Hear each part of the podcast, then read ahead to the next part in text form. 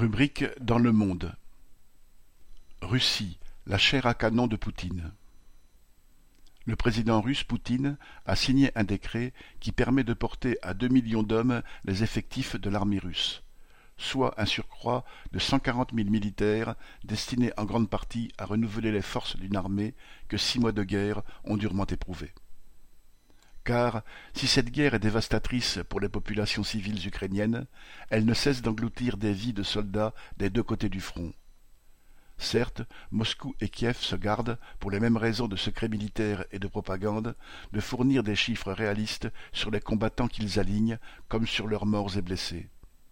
Mais il est évident que le Kremlin voudrait engager au plus vite des forces fraîches, on parle de quatre-vingt-dix mille hommes afin de combler ces pertes et surtout de faire face à la pression croissante d'une armée ukrainienne que les États membres de l'OTAN arment de plus en plus.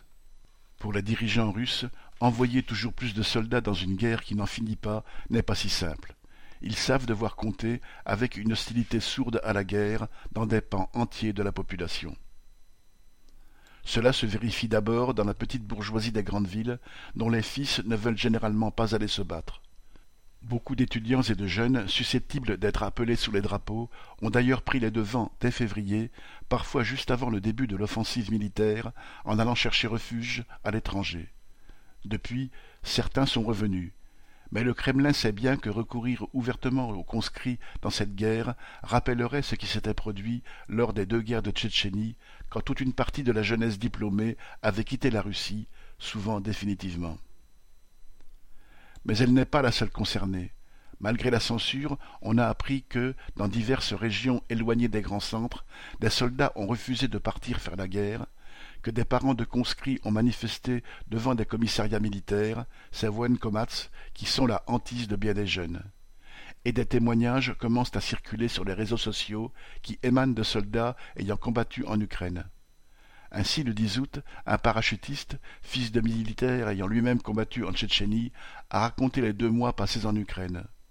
Comme beaucoup, il s'était engagé car il n'avait plus de travail et donc de revenus. Il décrit le mépris dégradé qui ne se préoccupe en rien du sort des troupiers, qui rétorque à qui se plaint que c'est à lui de se débrouiller pour se procurer de la nourriture, un treillis, une arme, un endroit où dormir. Il relate aussi comment on ne leur a rien dit sur ce qu'ils allaient faire dans un pays considéré comme frère, comment les populations censées les accueillir en sauveurs fuyaient devant eux. Il dit quelle haine il a lue dans les yeux des réfugiés voyant avancer les blindés russes, quelles horreurs l'armée russe a commises contre des civils.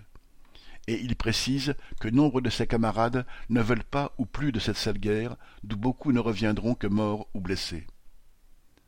Même si le Kremlin fait tout pour éviter que s'exprime une opposition à sa guerre, et continue à envoyer en prison ceux qui guillemets, discréditent les forces armées, ne serait-ce qu'en employant le mot proscrit de guillemets, guerre, il ne peut ignorer qu'elle existe. Alors, pour trouver des soldats, il multiplie les campagnes de recrutement dans les médias, dans les régions. D'où une profusion de fêtes patriotiques avec des stands vendant le métier des armes, des sergents recruteurs qui, surtout dans les localités frappées par le chômage, tentent d'appâter en annonçant des soldes proches de trois mille euros par mois, une somme énorme au regard du salaire moyen même dans les villes. Mais gagner sa vie au risque de la perdre ne suffit pas à convaincre assez de monde. Du coup, le régime ratisse aussi dans les prisons en y promettant des remises de peine contre un engagement. Vu l'effroyable système carcéral, des détenus peuvent être tentés d'y échapper ainsi. Poutine a beau jeu de dire qu'il ne veut pas envoyer les conscrits en Ukraine.